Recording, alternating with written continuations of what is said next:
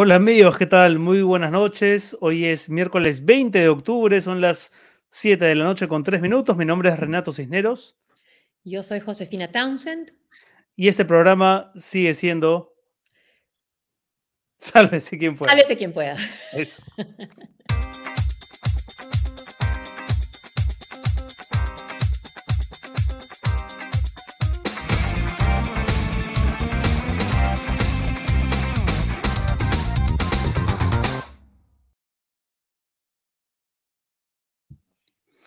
¿Qué tal? Estamos transmitiendo en directo para Facebook, YouTube, también para Twitch. Un abrazo a la gente que se está uniendo a esta transmisión. ¿Cómo estás, mi querida Josefina Townsend? Bien, ya con fecha para la presentación del gabinete Vázquez en el Congreso de la República el 25 de octubre. Es la carta que le ha enviado, que propone, ¿no? La presidenta del Consejo de Ministros para presentarse. Creo que tenemos ahí quizás el oficio, la carta. Ahora, un encuentro que, no va a estar exento de tensiones, ¿no? Dado que hoy también se ha conocido que el Ejecutivo ha presentado ante el Tribunal Constitucional una demanda por esta ley que regula la cuestión de confianza y que el Congreso, precisamente el Congreso con el que ella va a encontrarse, ha aprobado por insistencia, ¿no? Y con, y con el número de votos también importante, ¿no? Por amplia mayoría. Así es. Entonces ahí hay un, hay un choque de trenes garantizado, ¿no? Eso vamos a ver cómo se resuelve, si es que se resuelve, pero hay fecha para el encuentro de la Premier con el Congreso y está este elemento también que se ha dado a conocer hoy respecto del tema de la cuestión de confianza. Y hay un video de Norma Yarrow que la congresista que eh, lo comenta Rosa María Palacios, acabo de mandar yo al chat de Sálvese quien pueda, donde incluso habla de la figura, aquí, ahí está, escuchemos. A ver. Congreso van a poder solamente vacar al presidente de la República. ¿Eso se llama equilibrio de poderes, señor presidente? ¿No será que tiene atrás algún tipo de temor sobre acusaciones que se vengan? Eso es inmoral. Inmoral.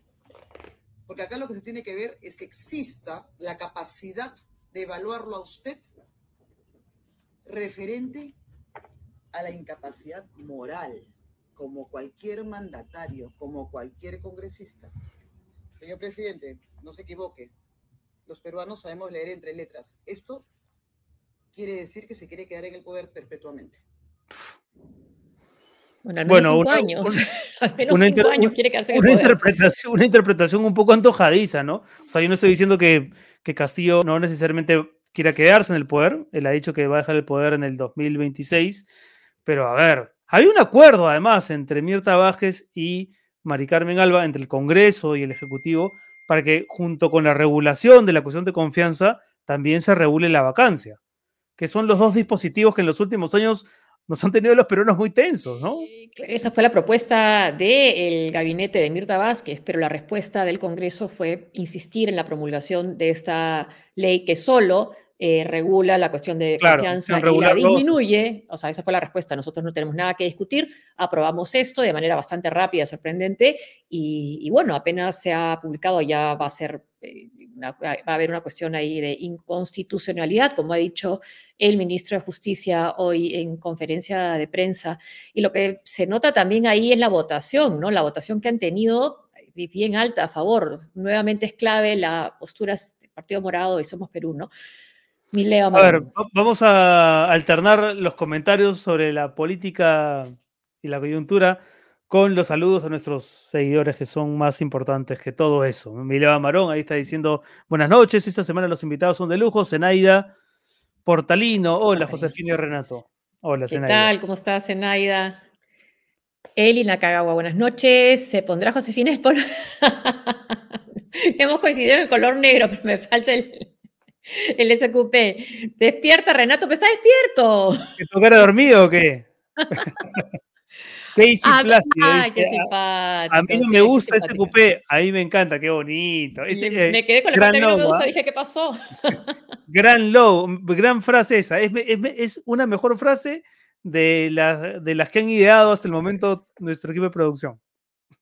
Buenas noches, Feliz de verlos de San Bartolo, desde el sur, chico. Oye, yo quería mandarle un abrazo. Mira, un abrazo. Hay, hay, un restaurante en Lima, en Lince, que se llama Chulucanas, donde se come buenísimo. Un abrazo a la gente de Chulucanas. A Pate Garrido también. Un abrazo. Gracias, gracias. Yo quería mandarle un saludo a Adrián Basso, un peruano que vive aquí en Madrid y que hoy en el metro me, me, eh, me saludó de pronto. La verdad es que me agarró de sorpresa para preguntarme si yo era quien era y para decirme inmediatamente que él veía el programa todas las noches, por lo menos lunes, miércoles y viernes. Qué bueno. Y que, era fan del programa. Así que un abrazo para, para Adrián, que está con su novia aquí en Madrid y que se regresan a Perú el próximo año, pero que están viviendo una temporada por aquí. Delia, ¿qué tal? Delia, ¿cómo estás? Hace un rato nos hablaron también desde California. Mónica Pfeiffer Mónica Pfeiffer, eh, Mónica Pfeiffer estudió conmigo en el colegio, Mónica. Un beso. Qué bonito que estés pendiente de, SQP. Y un abrazo para tu hermana Claudia. El colegio que nos sigue. Ángel San. Buenas noches con todos. Aquí con Alpinismo Andino, subiendo mi cerro. Saludos desde Cajamarca City. Grande Ángel. Un abrazo, Ángel. Gracias por estar aquí. Eh, Erator 96. Buenas noches. Saludos. Tío Soros Pierre Medina. tío Soros y Renato. Pierre Medina. Un abrazo, Pierre. Y tenemos una buena noticia hoy día, ¿no? Bueno, ah, desde Trujillo, gracias, gracias, Karen. Hemos, el Perú ha clasificado. Ah, ya, pensé que ibas a hablar de Belmont. no. Ya, hagamos una cosa. Hablemos primero de esa clasificación y luego comentamos el tema Belmont. A ver, cuéntamelo. sí. a ver, acá lo que uno de nuestros seguidores, que además eh, siempre tiene muy buena información de temas culturales, me avisó esta tarde de esta, esta clasificación. Iniziati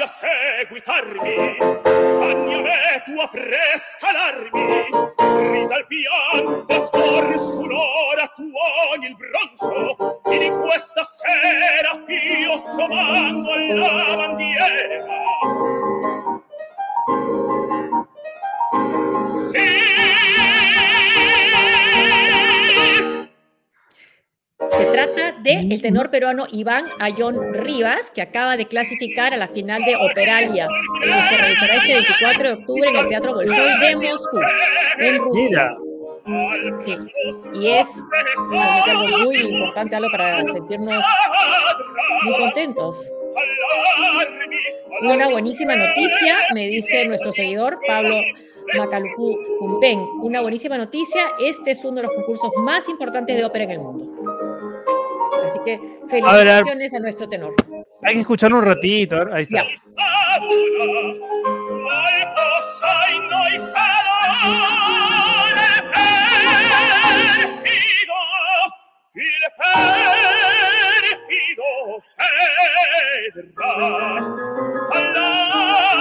Muy bien. Mira, mal, acostumbrados a escuchar los exabruptos del almirante Montoya en el Congreso, de Valdemar Cerrón. Esto de verdad que es, es música para los oídos, literalmente.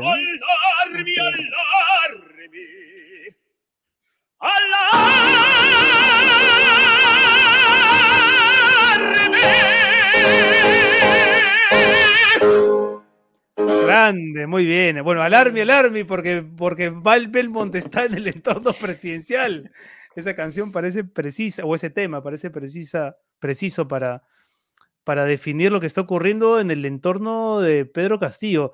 Es muy rara esta, esta convocatoria, ¿no, José? Porque, digamos, no solamente por las pocas habilidades que tiene Belmont para convocar a ese público que el gobierno necesita convocar, sino porque es un, es un activista con agenda propia, ¿no? Tiene unos medios muy, con muchos seguidores, donde lanza... sí. Sí, no, donde, lanza epítetos contra periodistas y se pelea. Entonces, es un asesor demasiado activo y demasiado presente y demasiado visible, y yo no sé qué le suma al gobierno de Pedro Castillo, la verdad. Bueno, le, puede sumar casi 300 mil seguidores en, YouTube. Ya, popularidad. Que es lo que él tiene. Pero, pero a cambio de, pero a cambio de qué? Sí, pero si uno, se pone si uno se puede pensar que la agenda de Belmont es muy parecida en algunos ítems a la agenda de Bellido, o igual de pues. machista, igual sigue de Sigue siendo la presencia de Vladimir sí, y sigue siendo esta versión a todo lo que le suene caviar. Y también creo que debe ser lo que ha sido la, entre la primera y la segunda vuelta, lo que fue, bueno, lo que sigue siendo, ¿no? El trato de la prensa de señal abierta, ¿no? Con el cable también. Entonces, debería pensar que, que, él ganó a pesar de ese tipo de, de, trato en la, en la prensa. Entonces, no necesita quizás amenazar o recurrir como figuras como Belmont para tratar de compensar esa cobertura de, los, de los medios, este, los periódicos y los canales, ¿no? Porque además refuerza, sin ellos. Y, refuerza esta idea de que el presidente Castillo, así como es capaz de parecer autocrítico, ¿no? Y remover fichas incómodas, inmediatamente casi por una cuestión de, combustión espontánea, retrocede y convoca a lo peorcito que tiene a la mano, ¿no? da un paso adelante y luego dice, no, no, no, mejor no, no, no me peleo del todo con, con, con, lo que es o lo significa Vladimir Cerrón, ¿no? ¿Qué es lo que ha dicho? Que el comercio... Eh, además estamos hablando de un asesor que ha tenido palabras muy gruesas contra la actual jefa del equipo ministerial, ¿no? Entonces... Sí. No le suma, le resta, Claudia. Sí, yo también creo lo mismo. Sí, sí. Y ahí se ha ido contra, ¿qué es lo que ha dicho lo último? Un poquito fuera de foco, sí. Se ha ido contra la publicidad estatal, ¿no? Sí. Sí. Que sí creo que es un tema que debía ser rebatido. Ha, dicho hoy, ¿no? Que mientras él sea asesor presidencial, el comercio no va a recibir un sol de publicidad estatal. Podríamos estar de acuerdo con, con el mensaje final, pero ¿es él la persona adecuada para, sin ningún cargo público, mm. eh, darlo a conocer? No sé, me parece que ahí se está dando atribuciones que no tiene, ¿no? Y está siguiendo a Mauricio Mulder, ¿no? Quien fue el que propició esa ley, ¿no? De quitar la publicidad estatal a los medios de comunicación, ¿no? A ver, Marcela, Rafa, resta y divide, sí, resta y divide, no convoca, es cierto. Es cierto. Sí, además, bueno, ya su, pasado, su paso por la, forma en la que condujo RBC, ¿no? Con tantos peruanos que salieron de ahí bastante trasquilados. Sí. Eh, por ningún lado yo veo que Belmont sea una suma en, ningún sentido. Saludos desde Estocolmo. ¿Quién era? no, me di cuenta del nombre. Español, con Rosa. Español con Rosa. Español con Rosa, ajá. ¿Qué tal? Saludo a Rosa en todo caso. Pero bueno, no es una buena señal lo que ha pasado hoy día, bueno, lo que pasó anoche con la aprobación, bueno, y la respuesta que ha habido hoy día de ir a la me parece que era lo que, tenía que hacer el gobierno, pedir la inconstitucionalidad, inconstitucionalidad de la ley, ¿no? Belmont es un Bellido alto y colorado. Sí, pues parece el reemplazo de Guido Bellido. Qué manera el señor Castillo de dispararse a los pies. Sí. La verdad que sí, por todas partes. Pero bueno, de esto, de este y otros temas vamos a conversar con nuestros invitados de hoy. Eh, el lunes, José, cuando terminábamos el programa, dábamos cuenta un poco a la apurada de un incidente que había ocurrido en Barranco, ¿no? Llegamos a eh, mencionarlo, no me acuerdo, Renato. No sé si lo mencionamos o lo, o lo comentamos entre nosotros. Sí, justo creo que sí, terminando el programa. Al aire. Sí, sí. No sé si ya estábamos al aire y ya habíamos terminado el programa, pero justo comentamos entre nosotros, oh, ha pasado algo con Sagasti, con Santiago sí. Roncaliolo. Y claro, ahora ya sabemos lo que ocurrió y, y, y claro, lo que ha pasado es que una vez más este grupo extremista de ultraderecha, de la resistencia, eh, acometió ¿no? una de estas incursiones bastante violentas. Y a raíz de eso y de todo el debate que se ha generado, hoy queríamos tocar un poco ese tema, ¿no? De, de por qué se están dando estas manifestaciones tan violentas y si es que hay forma de pararlas, porque todo indica que esta es una escalada que no tiene fin. Y, y además atribuirse ese nombre, ¿no? la resistencia, ¿no? Me parece que es muy injusto para lo que puede significar una resistencia, lo que la historia ha significado la resistencia, ¿no? No sé, pienso en la resistencia francesa, ¿no? Entonces, este, sí, creo que tiene otro nombre en las redes, ¿no? Sí, sí, sí, la pestilencia. Sí.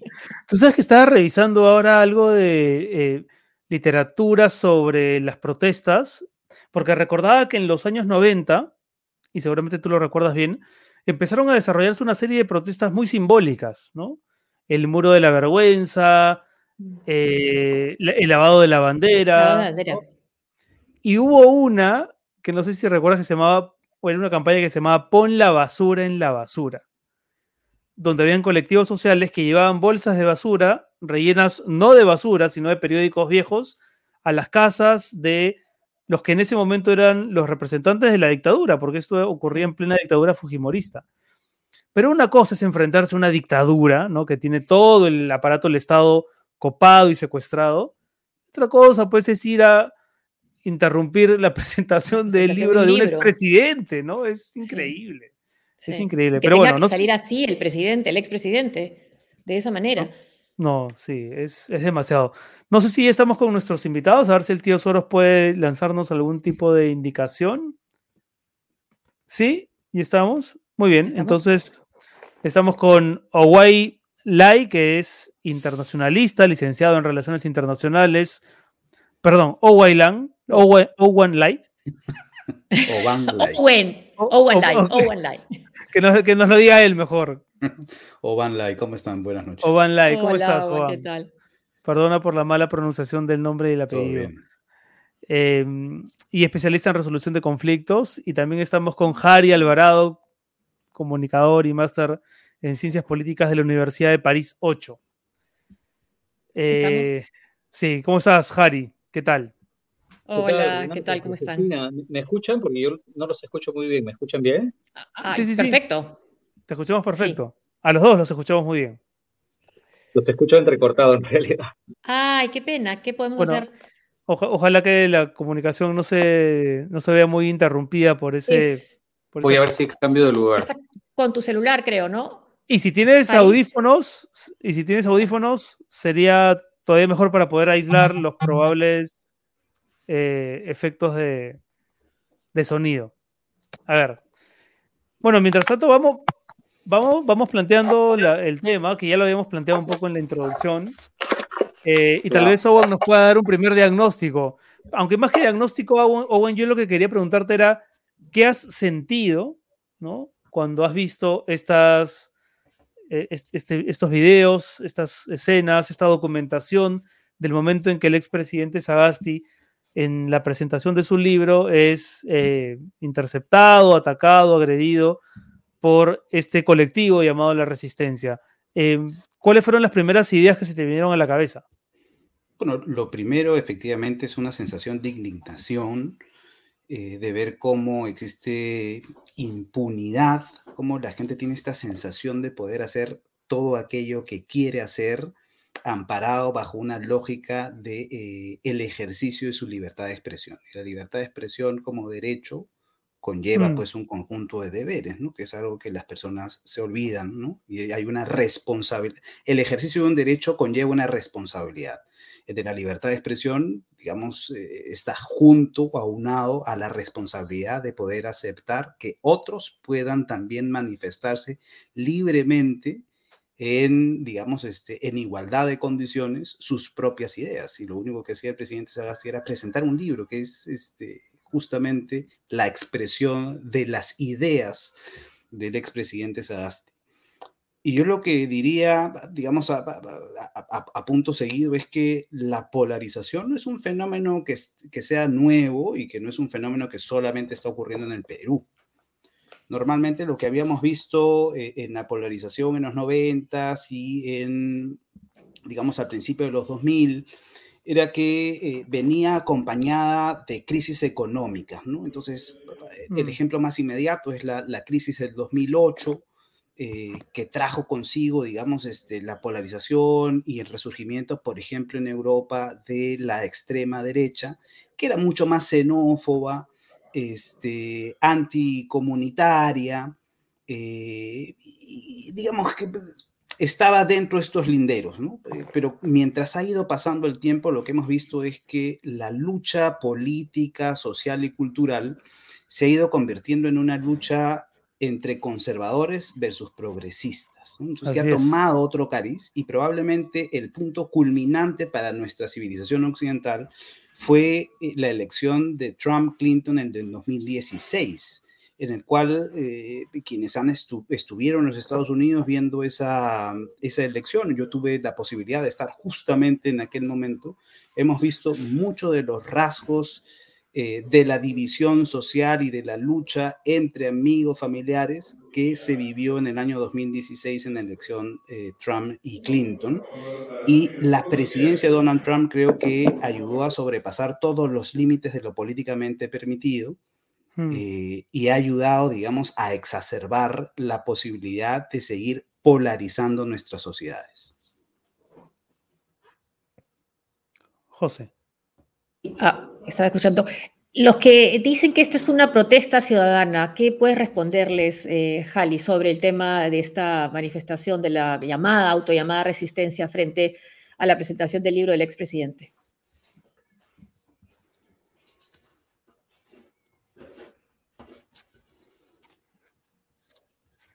¿No te oí? Tu, micrófono, tu micrófono está desactivado, Jari. No sé si puedes activarlo, porque no te estamos escuchando. Creo, creo que está, está con delay, Harry. Entonces. Mm, no sé si delay, yo no hago nada. No, está, está, está, con el micrófono desactivado, me parece. Quizás. No, no, no, no, se escucha, ¿no? De repente, bueno, ¿nos puede contestar esa pregunta? A ver. A ver. Oh, quizás, a ver, ¿qué les dirías tú? Yo, pues, bueno, Twitter ya les ha dicho un montón de cosas, pero. Sí, pero o sea, la, la, protesta tiene un límite, ¿no? En el momento en el que la protesta pasa al límite hacia la violencia y coloca, digamos, la seguridad de terceros en riesgo, eso terminó de ser una protesta ciudadana. Lo que hemos visto ayer y que no solamente tiene que ver con, digamos, esta actitud violenta de las personas de la resistencia, sino también con la falla de seguridad del organismo público encargado de entregar seguridad no solamente al presidente, al expresidente Sagasti, sino también de entregar seguridad pública frente a un evento como ello. ¿no? Es decir, mm. nuestros, eh, nuestros sistemas de inteligencia policial están fallando. este, este acto debió ser un acto previsto por la inteligencia policial. Ya hace unos días atrás habíamos visto, el, día domingo, habíamos muchos, este, muchos este, amanecido o, viendo en horas de la tarde como dos señoras habían entrado a una biblioteca. Hay una, una alarma ahí. Censurar. Hay una alerta este, ahí. La venta de un libro. Es decir, nuevamente, si hay una característica de los extremos es su autoritarismo. Y el autoritarismo no, no permite el pensamiento disidente. En el momento en el que tú quieres eh, cortar las posibilidades de que un pensamiento disidente existe, tú eres, no eres nada más que un burdo autoritario. Y a hmm. partir de, ese, de esa sensación de autoritarismo, y en un país como el nuestro, donde nuestras instituciones no funcionan bien y la informalidad es casi la institución más formal que existe, la posibilidad de que las personas puedan hacer, hacer abuso de su libertad es mucho mayor, porque además existe una posibilidad de impunidad, que es aquello que estamos viendo hasta el momento. Dice Patricio, su problema es si alguien no les deja claro que están exagerando. Eh, a ver, yo, yo, lo que te quería preguntar era respecto de estas otras manifestaciones violentas también, mm, sobre las cuales la derecha sobre todo ha puesto especial eh, foco, como diciendo, sí, se quejan de estas cosas que han ocurrido, por ejemplo, contra el expresidente Sagasti, pero cuando eh, le tiraron una patada a Alba Castro ah, en, la embajada del Uruguay, o el cono a Tubino, o el puñete a Burga, ahí no reaccionaban Los con. caviares no dijeron nada. Exacto. A, ver, yo creo que hay que partir del hecho de que no hay violencia buena, ¿no? O sea, todo acto violento es condenable. Pero tú encuentras diferencias entre esos hechos igualmente sancionables y los ocurridos recientemente? A ver, todo, todo, yo voy a coincidir plenamente en que todo acto violento debe ser cuestionado y sancionado. ¿Por qué? Porque esto simplemente lo que, lo que ayuda es a, empezar a la escalada de la violencia. Mm. Y eso es muy peligroso. En un país, insisto, donde nuestras instituciones son muy débiles, la posibilidad de limitar una escalada de violencia es muy poca. En consecuencia, diría, por un lado, muchas veces, muchos de los eventos no son equiparables, por supuesto, porque va a depender siempre del en qué contexto se, en qué contexto se realizan. Pero eh, también diría, no es posible eh, no manifestarse en contra frente a algunas, algunos actos violentos, por más que estos actos violentos no, no, tengan una gradualidad alta y puedan considerarse algo así como medio o bajos. O sea, la violencia no debe tener cabida bajo ningún principio.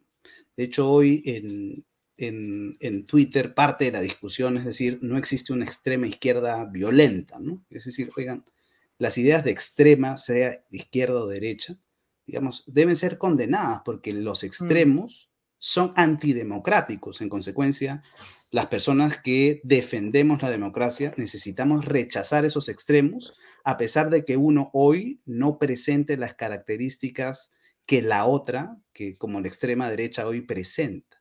Claro. Pero hay que una, no es mejor que la otra, simplemente las dos son condenables. Tú has sido director del, del, LUM, ¿no? Que es el lugar de la tolerancia, de la memoria, la tolerancia y la inclusión social si pensamos que ese lugar es nuestro país, es una utopía. A ver, es interesante. memoria, tolerancia e inclusión social. Sí, claro. Yo, lo que diría eh, a, contramano de eso es, el Perú ha empezado un proceso de descomposición de nuestro sistema democrático y que ha acelerado en los últimos cinco años. De hecho, la democracia digamos, está como sistema, se está quebrando, ¿no? Y, sus síntomas son eh, este surgimiento de las extremas derechas, ¿no? Mirar, pues, un Bolsonaro en Brasil significa que hay unos fallos en el sistema de la democracia. Y, cuando miras los, la democracia en los Estados Unidos y miras que hay cada vez más extremos y menos gente en el, menos gente en el centro, en, eh, tanto en la Cámara de Senadores como en la, en la Cámara de Representantes, algo te tiene que decir. Y el mm. Perú vive su propio fenómeno de descomposición y creo que en los últimos cinco años este fenómeno se ha acelerado con el abuso de un conjunto de mecanismos constitucionales vinculados al equilibrio del poder. Y es por eso que, como dice eh, muy bien Josefina, eh, pensar en la, memoria, la tolerancia y la inclusión social es casi una utopía en el Perú por este proceso de descomposición que creo que estamos viviendo. no, no sé si Harry nos está escuchando ahora y si nos puede decir algo respecto a alguno de los temas que hemos tocado. Eh, entiendo que hay un delay en la comunicación, pero tal vez puede compartir con nosotros algunas de sus ideas, ¿sí? Jari, adelante. No, creo que, creo que la conexión lamentablemente nos está fallando. ¿ah? Jari ha hablado de la democracia bajo ataque, ¿no? Por lo último que ha pasado, bajo ataque por Perú Libre, bajo ataque por los chats que ha revelado el foco, bajo ataque por las declaraciones de Belmont, bajo ataque por eh, la decisión última del Congreso, ¿no? Sí, no, lamentablemente su, conexión a Internet está sufriendo, no, digamos, no, no alcanza para poder hacer una transmisión fluida. Eh, Ahora. Yo quería preguntar, sí, eh, Renato. Sí, no, yo, quería preguntarle a, a Juan respecto sobre el tema de, de, qué hacer, ¿no? Porque finalmente, claro, la, la, gente dice, sí, el Ministerio Público tiene que actuar de oficio. Y yo creo lo mismo, ¿no? Ya las evidencias de que estos grupos están lo suficientemente organizados y sus ataques son casi predecibles, como tú decías, ¿no? Tendrían que haber tenido información eh, la, inteligencia de la policía respecto de ellos. ¿Qué nos toca a los ciudadanos que no, que no queremos reaccionar ante los conflictos con, con, violencia? Eh, ¿Qué se puede hacer desde la sociedad civil?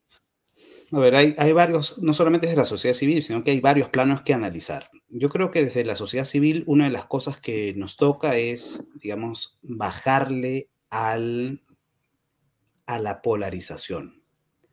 Eso quiere decir que necesitamos nombrar las cosas por su nombre. ¿no? La extrema derecha es la extrema derecha y no necesariamente tiene que ser nombrada como la derecha bruta de achorada. Y la extrema izquierda es eso, extrema izquierda y no es la izquierda bruta de achorada.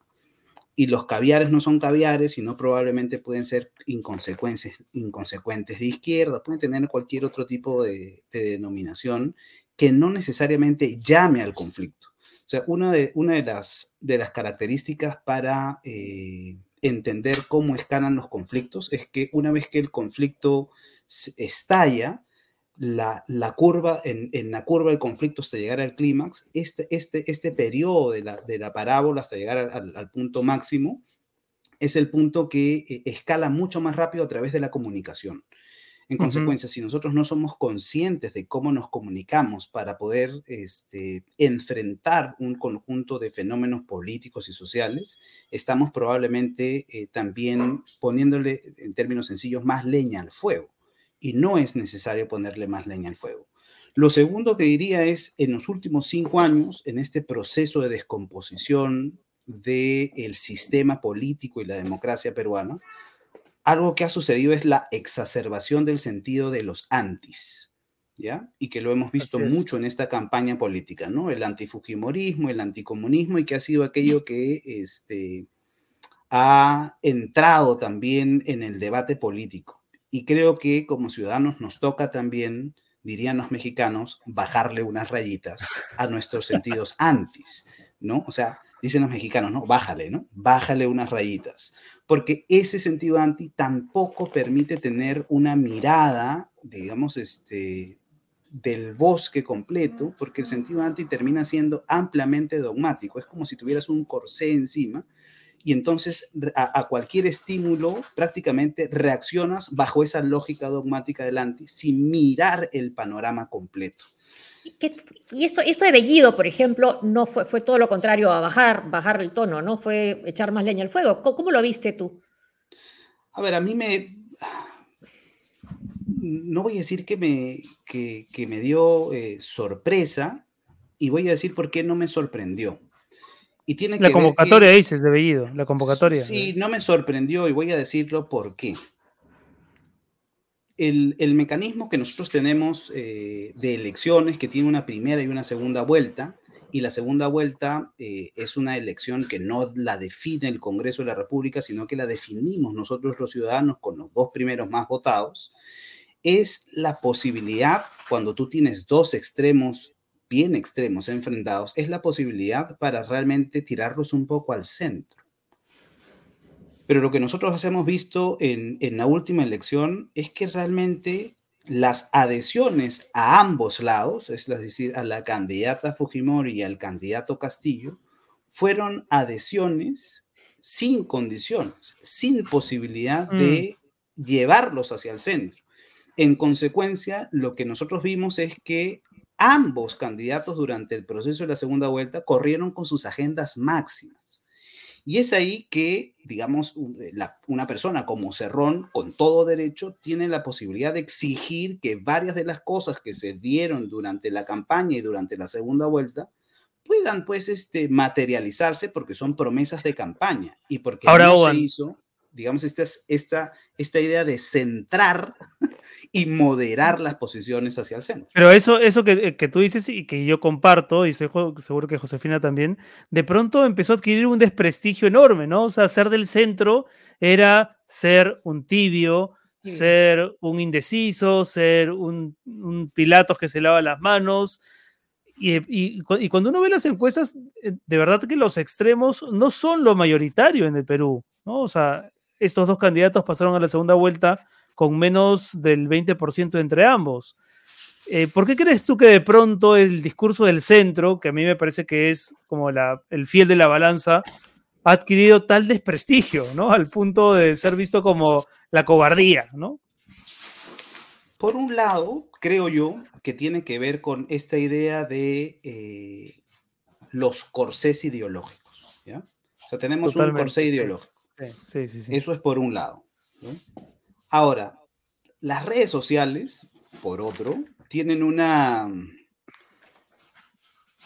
tienen una posibilidad de alimentar el ego de las personas, pero también de levantarle el volumen a un conjunto de, eh, de situaciones que no, que no contribuyen, digamos, al diálogo, la negociación, Mm. y por supuesto a la moderación política. Y eso es un problema también serio. O sea, las redes sociales tienen ahí una, un rol importante. Y lo segundo... ¿Cuánto crees? Sí, perdón, sigue, sí. Y, y, lo último, y con, eso, y con eso termino, creo que el, la idea de, de, sentirse como más bacán por tomar posición es aquello que este, ha ayudado mucho a mirar la posibilidad de eh, estar siempre en los extremos, ¿no? Y ser, y ser, y ser tibio digamos que es una forma despectiva de hablar de una persona sobre el centro, es como ser un paria, este, en términos religiosos, es casi más o menos ser un rompedor del convenio entre el pueblo de Dios y Dios, más o menos, ¿no? Pero es que están, digamos, vinculados a estos corsés ideológicos. Y finalmente, lo último es que esta idea que también viene este, dando vueltas hoy en, redes es que el centro es como casi lo inmune y lo equidistante, ¿no? el centro más bien es esta idea de convocatoria, de mirar aquello que está bueno en la izquierda y aquello que está bueno en la derecha y tratar de buscar consensos a fin de avanzar. O sea, el centro no es simplemente quedarse como, como en la mitad de todo para no chocar absolutamente con nadie, sino más bien que la labor del centro es justamente buscar los puntos de encuentro a fin de avanzar frente a un objetivo común. No, no, significa solamente lo políticamente correcto en el sentido que se usa, sino quizás correctamente aplicar la política, ¿no? Pero lo que eh, quería preguntarte es, ¿hasta qué punto la pandemia y la manera como nos ha golpeado a nuestro país puede también haber agudizado esto, esta idea de los, de los extremos? Eh, yo creo que es un factor importante. A muchos, este, y eso me incluye, nos ha costado mucho el encierro. Eh, el, no, no tener otros espacios en los cuales podamos discutir, eh, no tengamos espacios de poder disminuir nuestras propias tensiones y nuestras propias cargas, tiene que tener un impacto, por supuesto, también en lo social y en lo político. Y, además que se golpea, o sea, la manera como ha golpeado sobre todo a, la zona, a las personas más vulnerables. De las cuales, por ejemplo, en universos como el Twitter o el de, las redes sociales, nunca se está hablando sobre la necesidad de eh, mirar precisamente cómo ha impactado eh, la discriminación, el racismo y la pandemia a las personas que son mucho más vulnerables a, una a, un, a un escenario en que nos ha develado lo peor del sistema y cómo el país no ha estado nunca preparado para eh, un, un, episodio como este. Por cierto, que si mañana llegase un gran terremoto a Lima, Dios no lo quiera, este, estaríamos también en graves problemas mm. porque esta ciudad no está preparada para enfrentar una crisis como la pandemia y menos una crisis que paralice parte de la ciudad por, por destrucción. Entonces, eh, me, me, parece que hay discusiones que no se dan y que las discusiones más bien están centradas en aquello que está más vinculado a esto, estos corsés ideológicos. Ahora, o el racismo, por ejemplo. Por supuesto. y, y, qué nos dice la experiencia internacional respecto de cuánto tiempo más pueden sobrevivir estos grupos radicales, ¿no? Ultraconservadores, que parecen tener de pronto mucha, mucho protagonismo, pero tal vez en otras sociedades sí han sido adecuadamente radicados o silenciados o mantenidos a raya. O por el contrario, como yo también he leído a algunos expertos, que creen que esto es una escalada que no va a parar tan fácilmente. Yo diría lo último, creo que es una escalada que no va a parar tan fácilmente. ¿Por qué? Porque tú hoy, por ejemplo, no tienes señales importantes de los líderes democráticos de izquierda y derecha que se pronuncien de forma eh, tajante, eh, contundente frente a lo que viene ocurriendo con grupos como la resistencia, este, la insurgencia u otros que por cierto son, son están en clave de lenguaje bien bélico, ¿ya? Mm, eso. Y cuando estamos en un sistema, o sea, estamos en un sistema democrático, esto no son los 90, no estamos en una dictadura. Exactamente, ese punto es bien importante. Entonces, en el momento en el que tú no tienes a los actores eh, políticos, en, eh, tanto del centro, de la derecha o de la izquierda democrática, colocándose de manera firme y condenando ese tipo de acciones, la posibilidad de la escalada sigue siendo alta. ¿ya? Mm. Eso es lo primero que yo debería decir. Pero si a contramano tú no tienes una ciudadanía que se siente responsable, porque ser ciudadano es efectivamente tener la facultad y la capacidad de eh, exigir derechos, pero también es tener la responsabilidad de actuar conforme a esos derechos que tú puedes exigir, pero ser responsable con O sea, ser responsable con otros ciudadanos, ser responsable con el Estado, ser responsable con el medio ambiente, ser responsable con el entorno en el cual tú vives. Pero, digamos, aquí hay un, claramente en el Perú hay un déficit de ciudadanía y ese déficit de ciudadanía está este, muy motivado por un sistema altamente informal. Es que es increíble, a mí me saca de que estos grupos digan que defienden la democracia cuando el principio uno de la democracia es ponerte en el lugar del que no piensa como tú, ¿no? Y ese valor lo pasan tan por alto que... no, y la democracia es diálogo, la democracia es concertación, es consenso, la democracia no es la no aceptación de una voz disidente. Las voces disidentes y las voces de las minorías deben ser siempre escuchadas en democracia. ahora, preguntaba, claro, un seguidor, ¿quién es el centro ahora? Buena pregunta la, bancada morada importante, pero, pero es muy, pequeña, ¿no? somos Perú, en fin, o sea, casi, casi no hay, con representación política, ¿no? En el Congreso. E, efectivamente, lo que, lo que nosotros hemos visto en el Perú es un fenómeno que ya está estudiado, por ejemplo, en los Estados Unidos desde, desde los 80 hasta aquí, ¿no? Es que las posiciones más extremas han ido ganando cada vez más, eh, más terreno en, el mm. escenario político al punto de que van desapareciendo y los extremos son los que se, colocan en, en eh, las posiciones políticas expectantes. Keiko Fujimori eh, con Vox, por ejemplo, ¿no? Exactamente, pero, pero dos, cosas, dos, dos cosas que diría, ¿no? O sea, lo que uno ve en el Perú es que el centro prácticamente ha desaparecido juntamente con este centro progresista, ojo. Todas aquellas banderas progresistas que se levantaron durante la campaña este, del 2021, esos partidos desaparecieron, ¿ya? Del escenario político. Pero, en eso, pero, esos son movimientos cíclicos o son movimientos más bien permanentes, porque, digamos, tal cual lo dices, entonces pareciera que no podríamos aspirar al 2026 a construir una opción de centro. Yo creo que es posible, pero para ello la ciudadanía debe ser consciente de hacia dónde quiere ir como, como, como, como país, como proyecto de comunidad, como proyecto de sociedad. De hecho, cuando uno lee pues este, a Basadre, a González Prada, eh, o, lee al mismo Manrique o, o quizá a Tanaka, uno se da cuenta que los problemas pues del siglo XIX y de gran parte del siglo XX no los hemos resuelto. Y cuando uno lee a Basadre parece una temporal. Es decir, el Perú tiene un problema de, inicio, que el Perú y sus clases dirigentes nunca han mirado al, Perú como un proyecto de país. Entonces es bien complejo también, digo yo, pedirle a toda la ciudadanía, oigan, vamos hacia el centro, pero ya hacia el centro y para dónde vamos, más o menos, ¿no? no estamos claros y hacia dónde vamos a ir como país.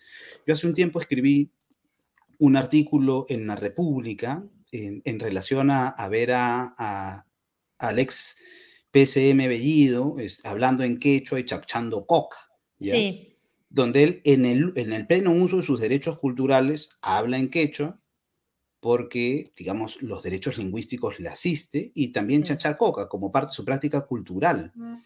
Pero para muchos eso es, una, eso es un sentido de horrorizarse.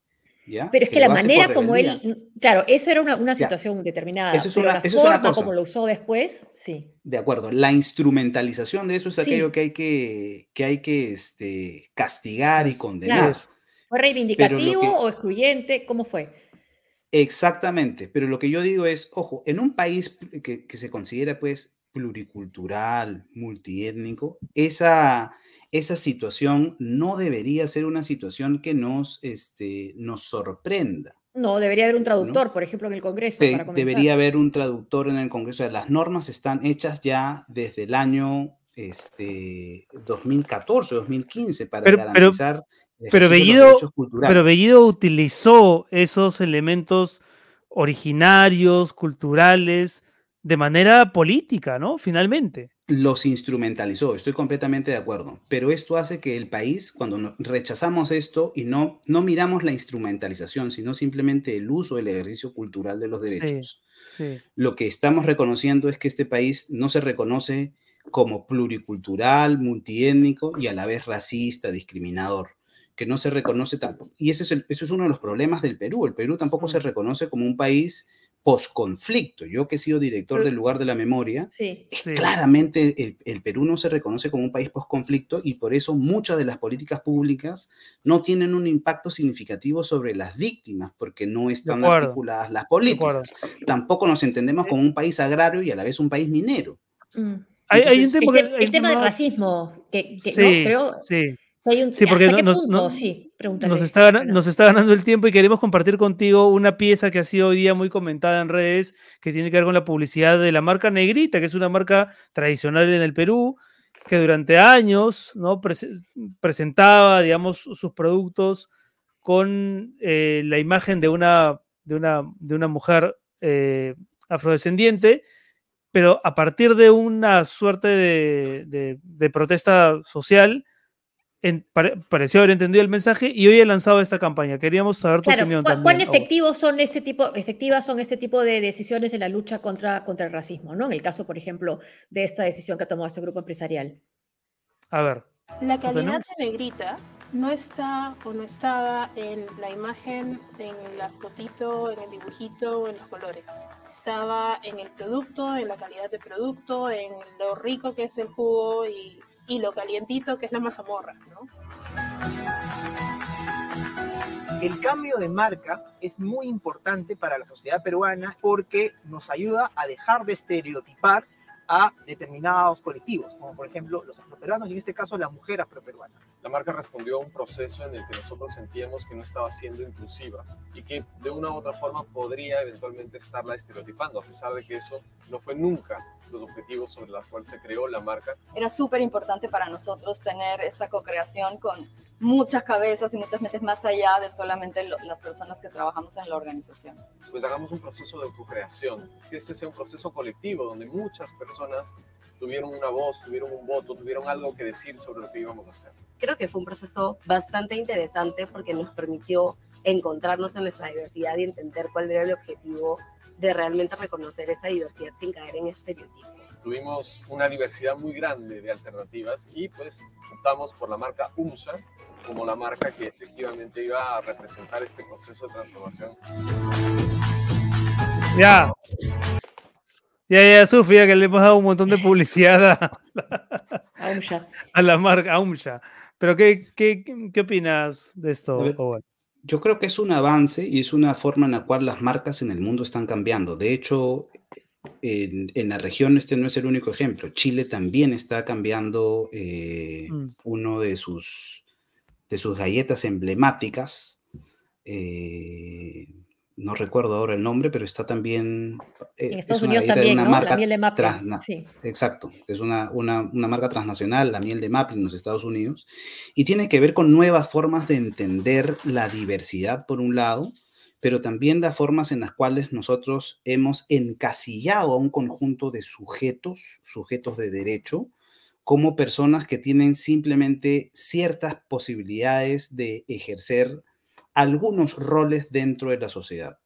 Hoy no es tan complicado cuando nosotros hablamos, por ejemplo, de roles asignados a la mujer y es mucho más, sentimos mucho mayor empatía para decir, oigan, este, la mujer ya no es una persona que debe estar en la casa, este, sino que puede ejercer cualquier otro rol, pero todavía nos es muy difícil cuando hablamos en términos étnicos raciales.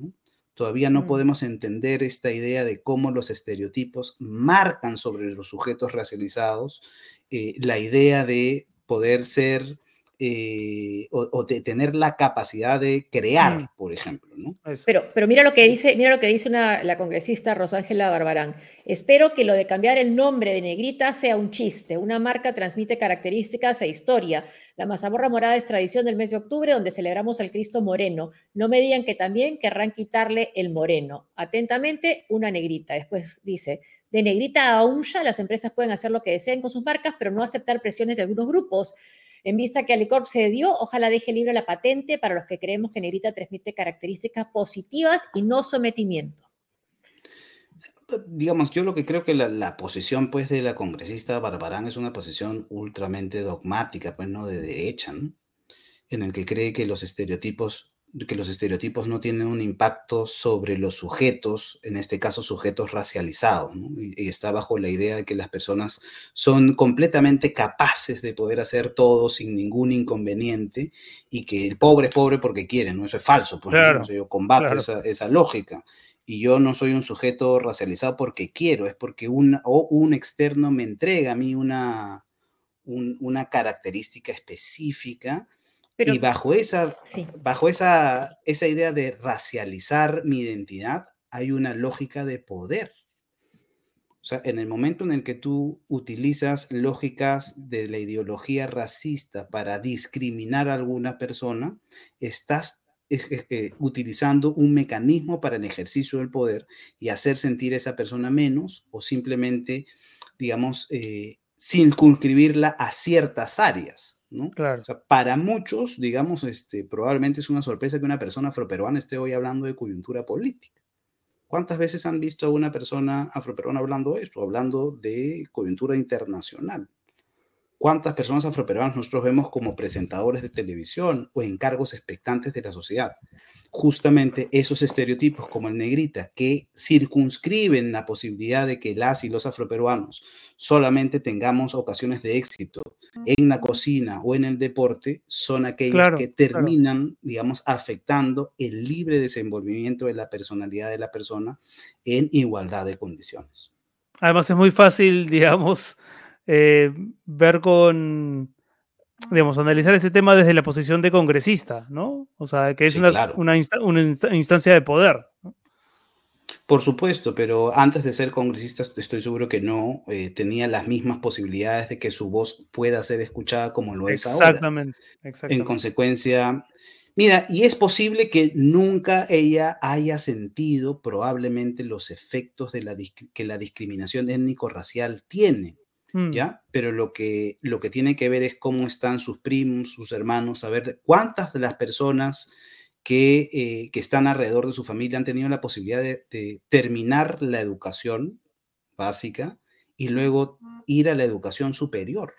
¿Saben ustedes cuántas, pers- cuántas personas afroperuanas, cuántos jóvenes afroperuanos entre 10 18 y 26 años tienen la posibilidad de acceder a la universidad y luego culminar? Del, del 100% que, de jóvenes afroperuanos que pueden acceder a la universidad, solamente el 2% la culmina. wow.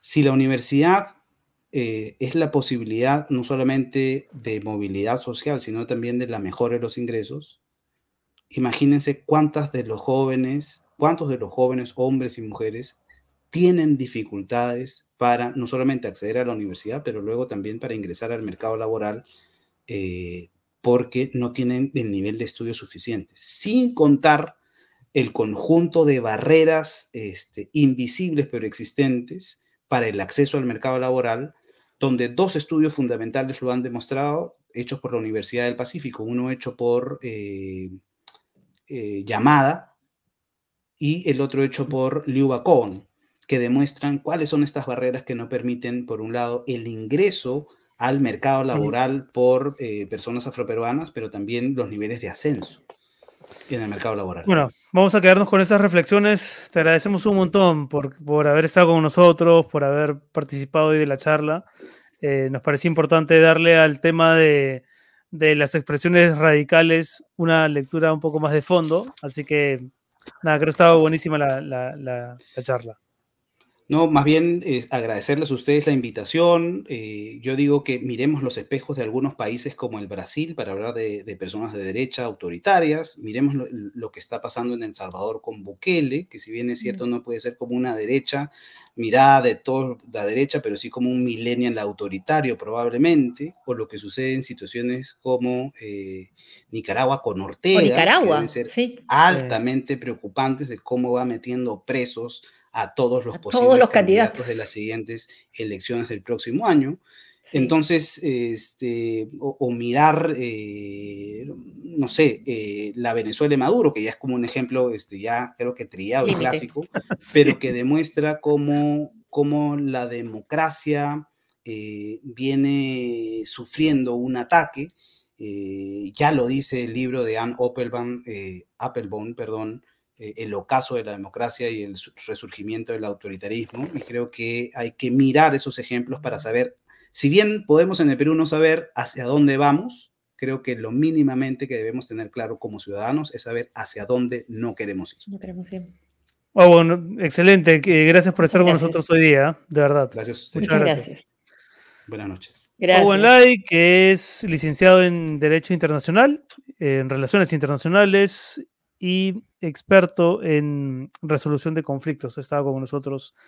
Y qué bonito ver que nuestros seguidores ¿no? reconocen Sí. tener una conversación tan, no sé, distinta, ¿no? Creo que en, en otros medios están, no, es- no están pendientes de este tipo de, de charlas. Y hay un tema que ha mencionado que tiene que ver con una cosa muy actual, también lo- la situación en Nicaragua, que tienen, bueno, elecciones, no sé si se pueden llamar elecciones porque no hay que elegir, solo está Ortega, ¿no?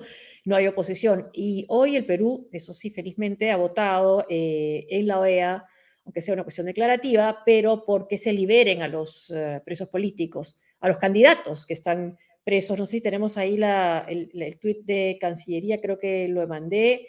Bueno, ha votado a favor de que se liberen a esos presos políticos. La situación es absurda, ¿no? Se va a presentar a las elecciones eh, Ortega y, eh, Y va a seis ganar. candidatos de oposición.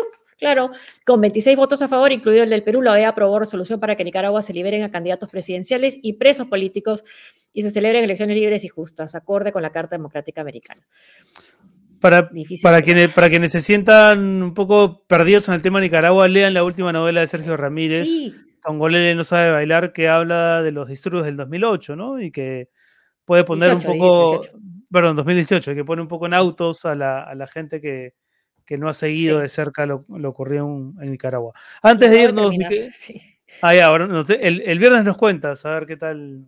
¿Qué, qué te Sí, parece? pues es, pero además es una tragedia, ¿no? Porque están convirtiéndose en todo lo que con- con ello- lo- con- en todo lo que ellos quisieron, digamos, derrocar, ¿no? Que fue eh, el régimen de Somoza, están siendo lo mismo, ¿no? El que nos va a derrocar es el tío Soros si no terminamos Ay, ay, ay, ay, ya no a, tiempo, pero el, eh, antes la viñeta de Robot B, ¿no? Nuestro colaborador humorístico, Que va dando clases también, ¿no? que está dando un taller de cómic para niños, que yo lo recomiendo mucho, no, por, no como alumno, sino como porque sé que su trabajo es muy bueno. Vivimos juntos los inicios de la pandemia, buscando no incomodarte, salí a comprar el pan mientras preparabas, preparaba sus clases para la academia. Construimos nuestro emprendimiento sin respetar el distanciamiento.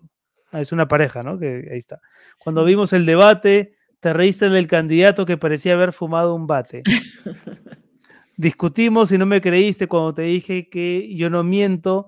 Quería hacer las paces invitándote a un menú, pero tú esperabas que te llevara al Gordon Blue. es duro volver al confinamiento. Bueno, me imagino que es una, un retrato de lo que muchas parejas deben haber vivido en este, en este año y medio, ¿no? De confinamiento, de encierro, de incomprensión, de falta de diálogo. Muchas gracias a Robot B por estar con nosotros. Y cerramos con- con que Sí, no, pero con pena de no haber podido escuchar también a nuestro invitado, ¿no? A Harry, ¿no? Sí, a Harry Alvarado. Ojalá que, Sí. que podamos tenerlo eh, más adelante, ¿no? Para, para escuchar también sus reflexiones que estoy seguro son, son muy interesantes y pueden ser muy útiles. Tío Soros, ¿algo más? ¿En serio? ¿Tú sabes, mi querida Josefina, de quién es cumpleaños mañana? No. Mañana, mañana 21 de octubre, cumpleaños de Sofía. Sofía Acuña, Ah, la, la, hija del tío Soros. La hija del tío Soros, tío Soros, sí. que cumple 16 años. Le mandamos un beso muy fuerte a Sofía. Sofía, sí. Un abrazo. Es un eh, lindo día.